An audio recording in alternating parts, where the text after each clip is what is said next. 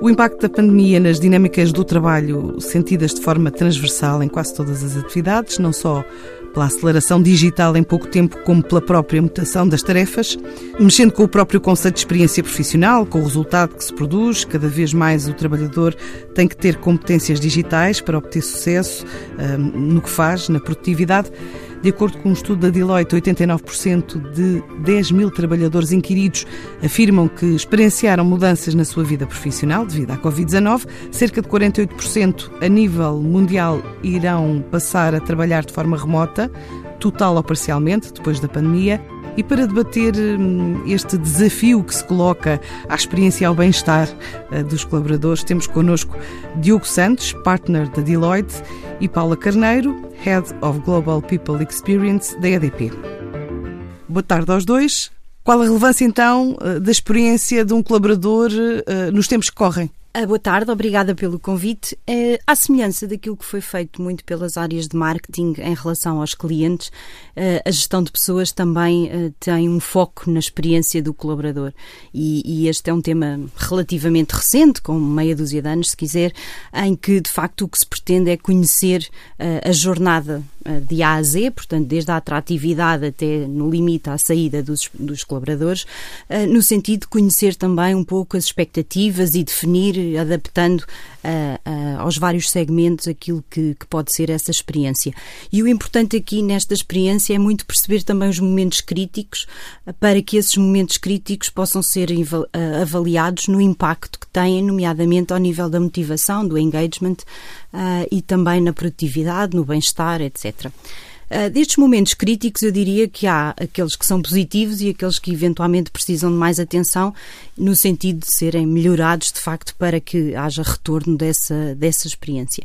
Uh, e nós, por exemplo, na EDP, fizemos este, este caminho, começámos a fazer este caminho em 2018, uh, ah, no sentido de organizar as equipas pela experiência do colaborador, dar mais empowerment a essas equipas, no sentido de definir e de organizar, pensar, melhorar melhorar a experiência e, inclusivamente, nomeámos algumas pessoas experience owners, no sentido exatamente de, de enfim, de, de, definir e, e redesenhar, uh, nomeadamente, os momentos que estavam, que eram críticos, mas que estavam a necessitar de maior foco para que essa experiência fosse cada vez melhor. Diogo, qual a leitura que a Deloitte faz desta Eu temática? Concordo sempre cedo com, com a Paula. De facto, os colaboradores têm hoje em dia um nível de, de exigência e de expectativas perante a entidade empregadora que são uh, muito mais elevados do que eram no, no passado. Queremos uh, transpor para a nossa experiência profissional aquilo que é uh, a experiência fácil e sem fricção que temos a comprar online, a agendar as nossas viagens, a interagir com os, com os nossos amigos nas, nas redes sociais. E é por isso que falamos e bem em experiência e não em processo. Não se trata apenas daquilo que as pessoas vão fazer na interação com a empresa, é também a forma como o fazemos. E este fator em particular para novas gerações, para a geração Y, para a geração Z, uh, são particularmente valorizados e, portanto, as empresas devem dedicar-lhe bastante atenção. A, nossa visão uh, de Deloitte é que uh, esta responsabilidade pela definição da experiência do colaborador, como a Paula referia, extravasa aquilo que é o papel de uma área de recursos humanos, porque naquilo que é a experiência do colaborador na sua vida profissional, parte tem a ver com processos de recursos humanos, marcar férias, avaliação de desempenho, mas se quisermos, calhar, a maior parte dessa experiência não tem diretamente a ver com processos de recursos humanos, tem a ver com a interação com as FIA, com a interação com os colegas, com a, a oportunidade que tem para se autodesenvolver e, portanto, é um bocadinho este juntar de peças uh, que acaba por ser um papel fundamental que os recursos humanos podem desempenhar. E o que é que mudou uh, com a pandemia? Acho que mudou bastante, todos nós sentimos isso. A pandemia veio acelerar esta transição, como o Diogo dizia, para o digital, para o online. No fundo, a, a experiência da compra online traduziu-se agora numa experiência de, de, do colaborador online, muito mais descentralizada e muito mais digital. Uh, muito mais flexível e, de facto, com uma relevância cada vez maior para os temas do, do bem-estar e da saúde, também para os temas, enfim, de ergonomia e, tudo, tudo aquilo que tem a ver com as condições de trabalho em que as pessoas estão nesta nova realidade. Uh, e nós, por exemplo, em termos da EDP, percebemos que o impacto de, da pandemia não só acelerou algum, algumas ideias de, de, enfim, de modelos híbridos que já tínhamos e que também já definimos para o futuro. A EDP já definiu como sua ambição de futuro pós-pandemia estar ter um modelo híbrido em que se pode estar no escritório três dias e dois dias a trabalhar remotamente, mas, mas percebeu também que esta pandemia trazia novas oportunidades, nomeadamente em termos de escala, em termos de eficiência.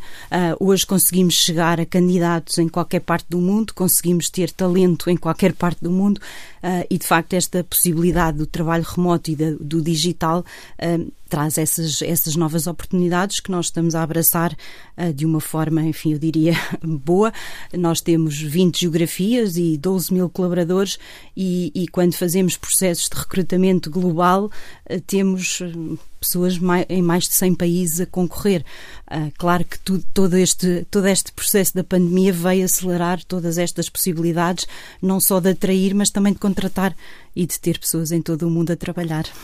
Eu, eu, eu, reforço, obviamente, a ideia da Paula relativamente à, à aceleração. Eu, dizíamos no outro dia a, equipa a brincar que a, a rapidez com que, tu, tu, com que tudo teve de acontecer obrigou ao pragmatismo do primeiro feito, depois perfeito. Portanto, o, foi fundamental foi capacidade de, de adaptação, capacidade de rapidamente adaptar e agora a estruturação há de, há de vir agora. Mas eu, mais do que a aceleração, ou para além da aceleração, focava de facto a transformação. Eu acho que houve coisas que esta pandemia nos está a fazer ver de forma diferente do que, do que víamos no passado uh, e, em concreto, nós na Deloitte temos uh, enfatizado muito esta, este conceito da humanização. Uh, porque quando pensávamos no futuro do trabalho, pensávamos muito na dimensão digital desse futuro do trabalho. Eu acho que o que a pandemia trouxe foi um foco, e bem, um foco muito grande naquilo que é a dimensão humana do futuro do trabalho. A preocupação, como falávamos há pouco, do onboarding de pessoas que acabámos de recrutar e que precisam ter interação humana com, com colegas, o sentimento de pertença que necessariamente no mundo remoto e no trabalho remoto é mais difícil de obter, mas que é absolutamente fundamental para que as empresas sejam, sejam bem-sucedidas. E o trabalho em equipa, por muito que nós queiramos que com, com o computador à frente uh, trabalhamos a equipa, uh, claramente há coisas no trabalho em equipa presencial um, que não se conseguem efetivar neste modelo. E, portanto, eu digo que se calhar não tínhamos noção de quão importante era esta dimensão humana do futuro do trabalho. E a pandemia uh, trouxe muitas coisas mais, mas se calhar fez-nos abrir os olhos para esta perspectiva. E o bem fazer, hum, de que forma é que as empresas devem apostar hum, na formação por exemplo, para melhorar resultados, melhorar produtividade? Pois, esse é um tema muito estratégico. De facto, nós, por exemplo, em termos de, daquilo que é a nossa agenda de gestão de pessoas, uh, temos vários pilares, mas um dos pilares essenciais desta estratégia futura é, são as capabilities for the future. Uh, e, e, estas capabilities têm a ver não só com aquilo que é necessário em termos de competências para o setor energético e para esta transição energética, uh, enfim, para todas as dimensões envolvidas, desde o all green até, até à digitalização digitalização e a digitalização está também neste menu. E o, e o facto de nós querermos que, por exemplo, na EDP se, se haja uma, uma digital utility um, fez com que nós também tivéssemos definido um roadmap da skill digital que envolve todos os níveis da organização. Mas eu diria que mais do que isso, há competências que eventualmente no futuro e para este modelo híbrido vão ser muito importantes de, de, de desenvolver e de, de treinar. A autonomia com que as pessoas podem e devem trabalhar, uma vez que o modelo do trabalho é muito mais descentralizado, a criatividade e a humanização que o Diogo falava há pouco, porque de facto este, este digital e todo este remoto trouxe questões de cultura, de propósito, de valores, como é que nós passamos isso às nossas pessoas, enfim, se, se permanecerem só no remoto, portanto, como é que, como é que nós, naquela parte que é presencial, de facto, incentivamos e cultivamos a, os nossos valores, e depois toda uma parte de criatividade que eu acho que é talvez uma das mais impactadas por esta digitalização, no sentido que uh, vai haver uma série de automações e aquilo que fica para o papel dos humanos tem muito mais a ver com esta, com esta criatividade e com esta disrupção e novas soluções que se pretende, nomeadamente, dar à experiência do colaborador, por exemplo. A literacia digital, e já falámos sobre isso, e também a orientação para resultados, porque as pessoas estão muito mais, enfim, trabalham em equipa, mas acabam por ter que entregar muito mais uh, isoladas adequadamente, digamos assim, e também a comunicação. À, à, distância, eu penso que a comunicação, nomeadamente das lideranças com as suas equipas, e falávamos há pouco, os mais novos ainda não tiveram outro tipo de experiência e, portanto, uh, quer dizer, entram nas empresas, trabalham remotamente, nunca os vimos. Se não tivermos bons canais de comunicação, uh, de facto é difícil envolver e, e haver trabalho de equipa e, e orientação para resultados. Portanto, eu penso que estas são as críticas em termos daquilo que é o desenvolvimento futuro. E o trabalho como consultora, que é Deloitte.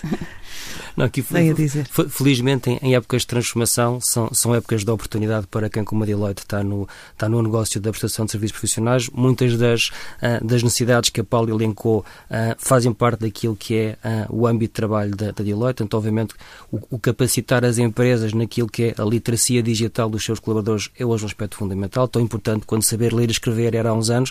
Hoje em dia, a literacia digital é uma competência absolutamente crítica. eu acho curioso que neste mundo cada vez mais digital há aqui um paradoxo que é, parece que se tornaram mais importantes as competências sociais. O tema da criatividade, do trabalho, da equipa, da liderança e da gestão. Eh, é curioso como no mundo mais digital essas competências aparentemente são aquelas que hoje em dia eh, concordamos que acabam por fazer a diferença entre quem pode ser verdadeiramente bem sucedido. Eh, e a Deloitte está cá para tanto ajudar as empresas na elaboração destes programas de transformação e de capacitar os seus colaboradores, como colaborando diretamente com, com estes trabalhadores que têm que fazer o seu, o seu caminho de capacitação e de adaptação ao futuro trabalho. Estamos a terminar uh, do well-being. É hoje um tema mais relevante para as organizações, tendo em conta tudo o que disseram até agora? Super relevante. Eu referi isso há pouco numa das, das minhas respostas e acho que esta pandemia trouxe esse tema para uma prioridade que não tinha, se calhar, anteriormente. Num, num estudo recente que a IBM fez também, uh, 97% dos CEOs de companhias altamente performantes uh, estabelecem isto como uma prioridade absolutamente fundamental para o futuro e, de facto, consideram que o well-being das suas equipas é, é, é, muito importante uh, no modelo híbrido, nomeadamente que se prevê venha a ser o novo normal, digamos assim. Nós, enquanto empresa familiarmente responsável e também com um, uma série de programas e de iniciativas ligadas à conciliação, um, independentemente disso, estamos agora também a definir uma estratégia global do well-being para o grupo EDP em todas as suas 20 geografias e, portanto, estamos a desenhar exatamente os pilares e as prioridades deste novo normal e como é que nós podemos, uh, de facto, uh, olhar pela saúde e pelo bem-estar das pessoas que connosco trabalham. E a Deloitte também considera que este é um tema mais relevante para as organizações no atual momento? Não, co completamente. E eu acrescentava aqui uma perspectiva que é não é só importante na ótica dos colaboradores é muito importante e muito valorizada na ótica dos clientes das empresas, sobretudo das novas gerações, uh, e a Deloitte uh, recentemente, junto, do, junto dos millennials, uh, identificou que 60% deles consideravam comprar mais produtos e serviços das empresas que demonstravam, de facto, que havia esta preocupação com o well-being dos seus colaboradores. Portanto, acaba por ter também aqui este efeito que é junto do mercado, junto dos clientes, empresas que adotam este tipo de, de, de preocupações acabam também por ser uh, mais valorizadas e ter uma percepção mais positiva da, da, da parte do mercado. Eu diria que ganharam de facto relevância e tornaram-se mais urgentes com as particularidades daquilo que é o trabalho em tempo de pandemia. Agradeçamos uh, o contributo dado a esta breve reflexão sobre um, experiência e bem-estar dos trabalhadores face aos desafios impostos pela pandemia, a todo este mundo do trabalho, às empresas, às organizações. Até ao próximo debate. Boa tarde.